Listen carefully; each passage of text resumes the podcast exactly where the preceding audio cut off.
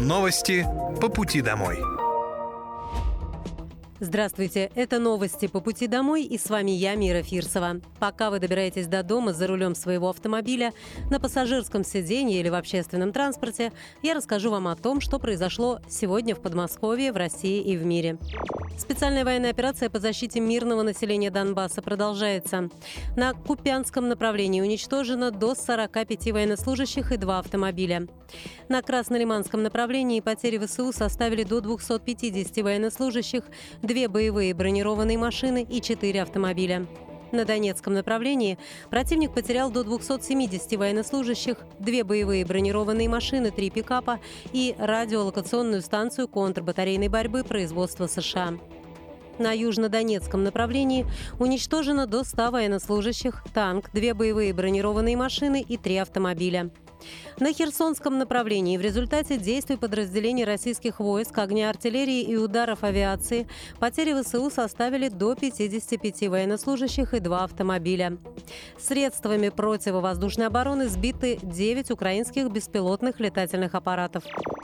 Перспективы сотрудничества, а также визит в Минск обсудили губернатор Московской области и посол Республики Беларусь в Российской Федерации Дмитрий Крутой.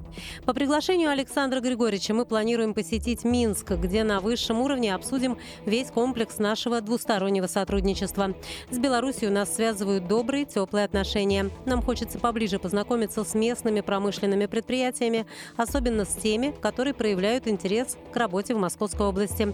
Впрочем, и наши областные компании активно активно развиваются на белорусском рынке, сказал Андрей Воробьев.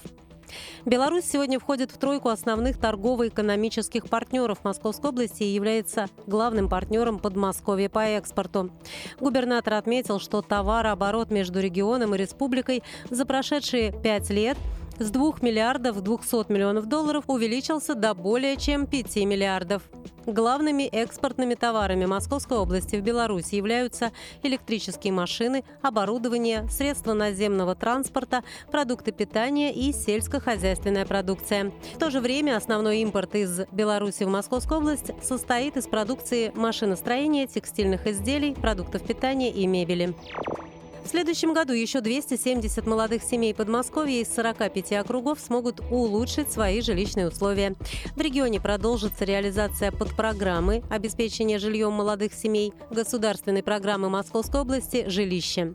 Участники могут воспользоваться субсидией вместе с реализацией мат-капитала, а также с оформлением льготной ипотеки для семей, в которых дети родились после 2018 года.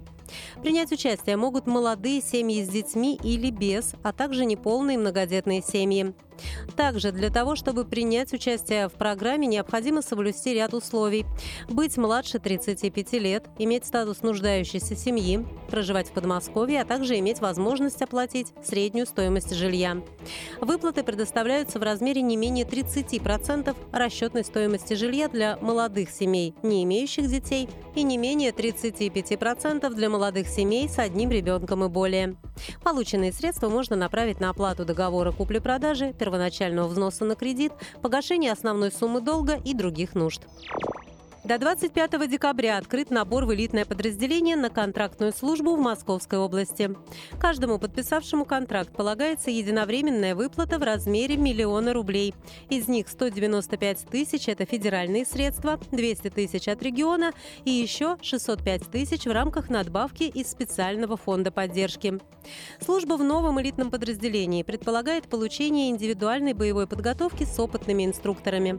Всех контрактников обеспечат современной экипировкой. Кроме того, подписавшим контракт полагаются особые условия для взаимодействия с близкими и членами семьи а также бесплатный трансфер в Московскую область из любой точки мира. Всю дополнительную информацию можно получить по телефону горячей линии плюс 7 495 990 4 семерки. Обратный звонок также можно заказать на сайте контрактемо.рф или оставив заявку в телеграм-боте «Контракт Бот». Теперь покупатели квартир смогут заранее узнать о жильцах, которых нельзя будет выселить. Минстрой предлагает вносить в ЕГРН сведения о членах семьи собственника, которые могут сохранить право пользования жильем даже после его продажи. Такие права имеют в частности члены семьи, включенные в ордер на жилье, выданный ЖСК, или те, кто проживал в квартире в момент приватизации. Это обеспечит прозрачность информации о правах всех третьих лиц в случае дальнейшего перехода права на жилое помещение. Также предлагается внести изменения в закон об ипотеке, предусмотрев, что ипотека жилья в кооперативном доме возможно только с согласия членов семьи, включенных в ордер на жилое помещение. По словам экспертов, это очень важная инициатива. Приобретая недвижимость, в том числе на торгах, клиенту важно знать, существуют ли ограничения или запреты на интересующее имущество и какими трудностями это может обернуться.